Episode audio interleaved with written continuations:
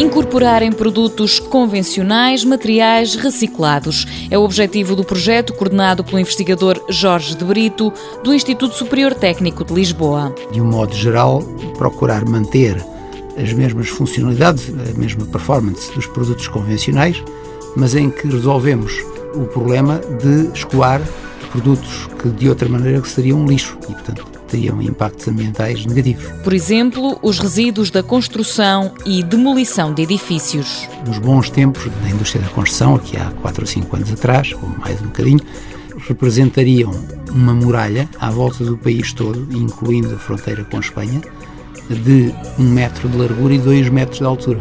Para ter uma ideia, isso era a produção anual. A estes resíduos tentam juntar betão e argamassa e dar uso a produtos que antes seriam apenas lixo. Estes resíduos da construção e demolição são constituídos sobretudo por materiais chamados inertes, ou seja, não têm reações químicas com o resto que os rodeia, e portanto o, o que nós utilizamos no betão e na, nas argamassas são areias, são uh, britas, cuja extração também provoca impactos ambientais e que assim nós também evitamos. Portanto, ganhamos por dois lados. Mas estão a ser testados outros produtos, borracha, resíduos de vidro e plásticos.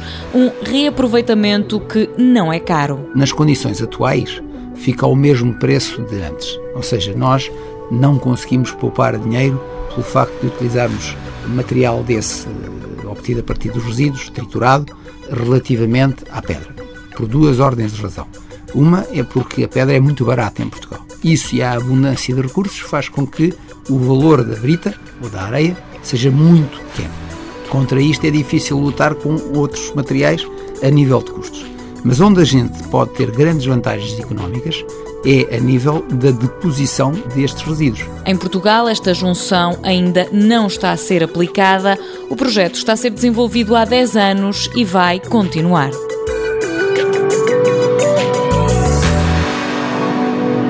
Mundo Novo, um programa do Concurso Nacional de Inovação BSTSF.